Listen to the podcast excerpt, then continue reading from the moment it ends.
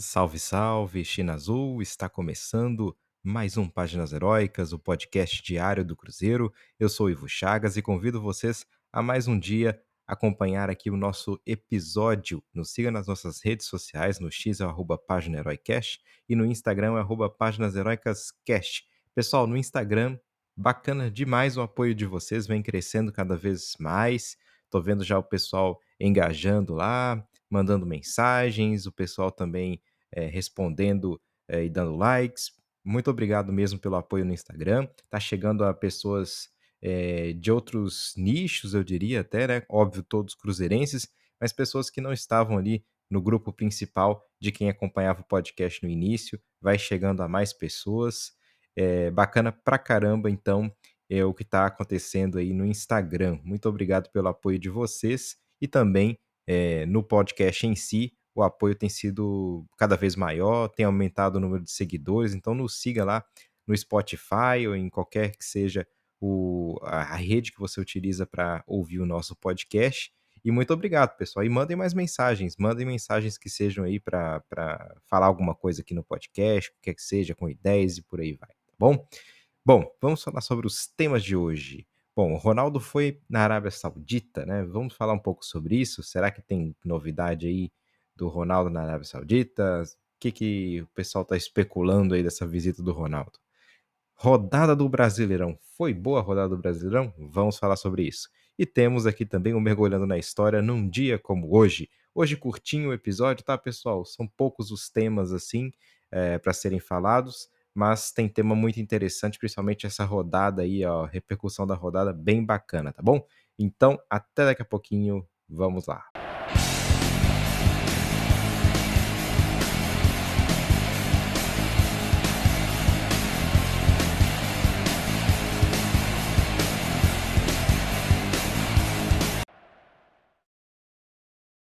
Então vamos lá, pessoal. Falando aqui do primeiro tema, Ronaldo foi para a Arábia Saudita. O que, que o Ronaldo foi fazer na Arábia Saudita? Bom, é, a princípio o Ronaldo foi acompanhar lá um mega evento de boxe em uma luta entre o Tyson Fury e o Francis Ngannou. É, foi, ven foi vencida pelo Tyson Fury. E havia várias celebridades lá nessa, nessa luta também. O Cristiano Ronaldo estava lá. O Ronaldo também visitou o clube do Cristiano Ronaldo, o Al Nassr.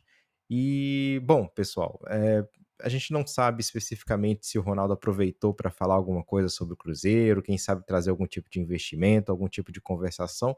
O que a gente sabe é que ele sim conversou com os sheiks lá, donos do Al Nasser, conversou com o pessoal da Arábia Saudita. É, não sabemos qual o teor dessa conversa, se a ideia dele é fazer um negócio para o Cruzeiro, para o Valladolid, ou se é outro tipo de negócio, ou se simplesmente foi uma visita amigável ali aos sheiks. É, normalmente nessas visitas à Arábia Saudita, o pessoal sempre aproveita, né? Arábia Saudita, Dubai, esses países ali do Oriente Médio, é, que tem muito petrodólares, né? Eles acabam, as pessoas acabam também aproveitando para fazer reuniões de negócios, né? Então esperemos aí que o Ronaldo esteja buscando é, algum tipo de apoio, algum tipo de investimento é, da Arábia Saudita. Eu sempre falei sobre isso, né? Porque o Ronaldo é uma figura conhecida mundialmente e acredito que se ele leva uma proposta bacana ali do Cruzeiro lá para a Arábia Saudita, pode ser que ele consiga um investidor ali para comprar uma parte do Cruzeiro ou até para patrocinar o clube, o que quer que seja, é, para nos render aí um pouco mais de visibilidade e um pouco mais de dinheiro, que é o que a gente precisa para nos, nos reforçarmos para o ano que vem, 2024, porque a gente não pode passar por esse aperto, pessoal. Por mais que eu esteja muito confiante de que o Cruzeiro não cai, é, no ano que vem a gente tem que realmente colocar o sarrafo mais alto e brigar por posições até ali, de quem sabe brigar por Libertadores e o mais importante, não passar por aperto de, de fantasma de zona de rebaixamento, nem nada do gênero. Isso é o mais importante neste momento para nós torcedores. E é também parte da promessa do Ronaldo, né, que o Cruzeiro não passe por esse tipo de aperto. Bom, vamos falar então agora do tema mais importante do dia, que é que foi a rodada do Brasileirão. Eu até vou soltar o podcast hoje um pouco mais tarde, porque eu resolvi esperar os jogos que nos interessam acabarem para que a gente falasse sobre cada um deles. Pessoal, a rodada foi perfeita para o Cruzeiro. Se nós se nós é, conseguimos vencer o São Paulo no Morumbi, vai ser maravilhoso. E a gente ainda vai ter um jogo a menos, né? Porque o Cruzeiro não joga essa rodada ainda, vai jogar contra o Fortaleza, como a gente disse no último episódio. É, são aqueles cinco jogos definidos do Cruzeiro, entre eles o jogo do Fortaleza, que vai ser ali um pouco antes do jogo contra o Vasco. Bom, pessoal, então vamos falar dos jogos aqui. O Palmeiras venceu o Bahia por 1 a 0 resultado que é muito interessante para nós. O Palmeiras não briga em nada perto do que a gente briga, o Palmeiras está lá em cima. O Bahia então não pontua. O Goiás empata com o Vasco em 1 a 1 Excelente resultado, porque aí nem Vasco nem Goiás é, saem, saem ali da.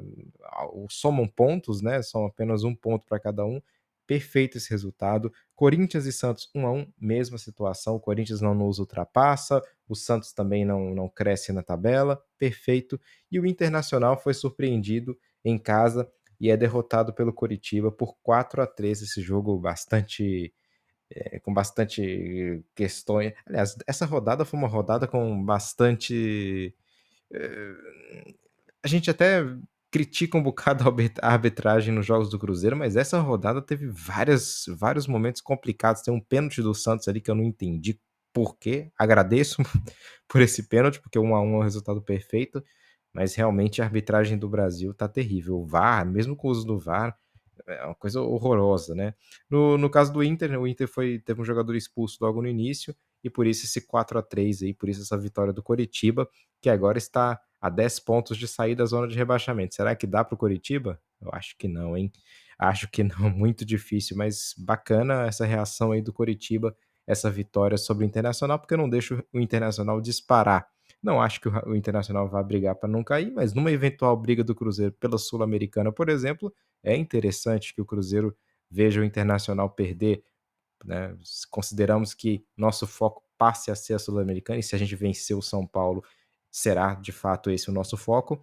A derrota do Internacional com concorrente direto é importante para nós, e era três pontos que o Internacional com certeza contava conseguir no dia de hoje.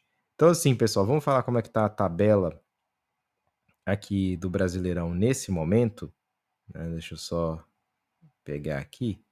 Temos mais um jogo acontecendo que é Botafogo e Cuiabá. Né? O Botafogo vencer também era bom para nós, já mirando também essa disputa, como eu disse, da Sul-Americana. É, o Cruzeiro nesse momento está a cinco pontos do Goiás, com um jogo a menos, o que é excepcional. Então é excelente isso. Né? O Cruzeiro bem distante da zona de, de rebaixamento. Se vencer o jogo do São Paulo, vai ficar ainda mais distante, praticamente já, eu diria, livre se vencer o São Paulo, fica praticamente livre, porque ultrapassa o próprio São Paulo. E aí eu acho que já seria mais do que meio caminho andado para se livrar de vez disso, e aí sim é, focar na disputa pela vaga da Sul-Americana. Uh, o Cruzeiro tá, continua em 13 terceiro, com 37 pontos. O Corinthians não ultrapassa o Cruzeiro, portanto, com esse empate, fica com 37, mas tem uma vitória a menos em relação ao Cruzeiro. O Bahia ficou estacionado nos 34, o Santos somou só um ponto, foi para 34 também. O Goiás somou um ponto, 32, o Vasco somou um ponto, 31, Coxa somou 3 pontos, vai a 23 e o Ameriquinha segue lá na lanterninha com 19 pontos. O América, mais uma vez, falando sempre, né? O América é sempre a mesma história. Eu tava falando no, no, durante o podcast de ontem, né? Que o América sempre dá um jeito de, de perder os jogos, não? Então o América virou o jogo contra o Grêmio quando ninguém achava que, for, que isso fosse acontecer, o Grêmio vai e vira de volta. É incrível o América, né? Joga muito bem, tem um ataque muito bom. Tem o Mastriani, por exemplo, que é um jogador excepcional. É, o Benítez, mas a defesa do América deixa muito a desejar, né? Muito, muito ruim e o time, mesmo jogando bem, acaba sempre sendo derrotado. Não tem outra coisa a acontecer com o América. Bom, em relação à rodada, mais uma vez, perfeita do Brasileirão, a gente mesmo sem jogar vai dormir tranquilo hoje, porque eh, deu tudo certo, deu tudo certo. Agora só falta o Cruzeiro fazer a parte dele e vencer o São Paulo. É difícil? Muito difícil. Mas a gente tem que jogar jogos difíceis e vencer jogos difíceis se nós quisermos de fato escapar o quanto antes dessa, desse problemaço aí que é disputar lá embaixo.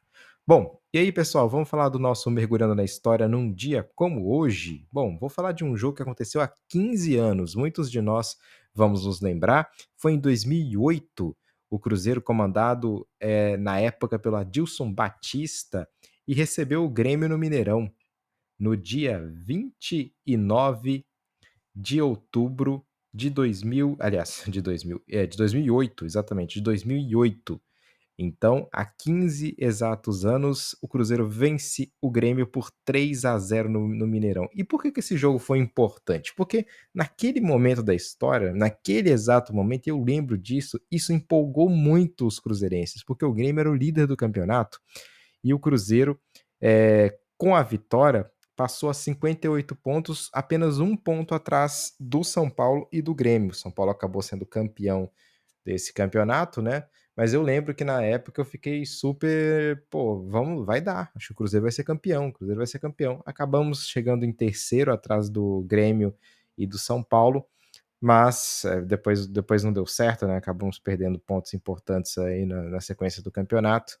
Mas é, foi um jogo muito bacana, porque realmente naquele momento a gente achava que, que íamos vencer novamente o Campeonato Brasileiro. É, no outro ano a gente se lembra da final da Libertadores, né? O time base de 2008 acabou é, naquela é, naquele dia triste para todos os cruzeirenses em 2009 foi uma coisa trágica, não tem outro nome, trágico. Mas enfim, não é, não é o assunto de hoje. Vamos falar então do que foi o jogo.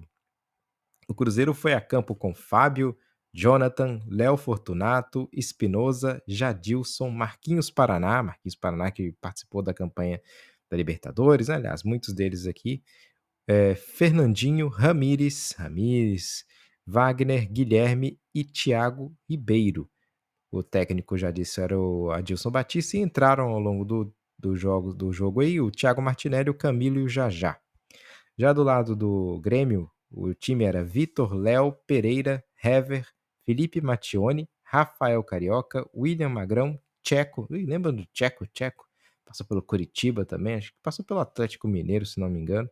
Souza, Douglas Costa, Douglas Costa no início da carreira e Reinaldo. O técnico era o Celso Rotti. e aí entraram ao longo do jogo Pereira, Maquelele e Paulo Sérgio. Esses foram os jogadores que é, entraram ao longo. Ah, o, o Tcheco não jogou no Atlético Mineiro, não. Não. Jogou no Corinthians, Coritiba. Eu lembro muito do Coritiba, o Tcheco. Foi muito do, do, do Coritiba. Bom, e aí, pessoal, é, esse jogo foi muito legal, foi muito importante, porque de fato a gente vencia, vencia o Grêmio, né?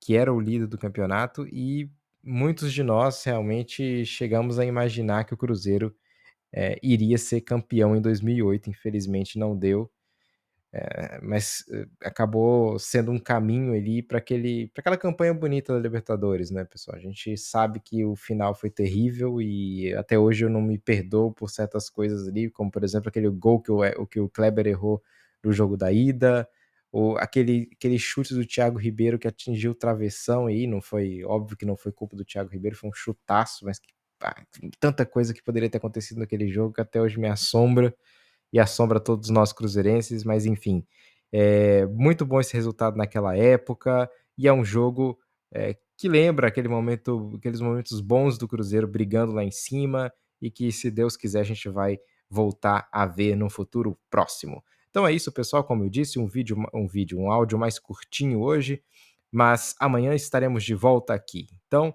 até amanhã, saudações celestes.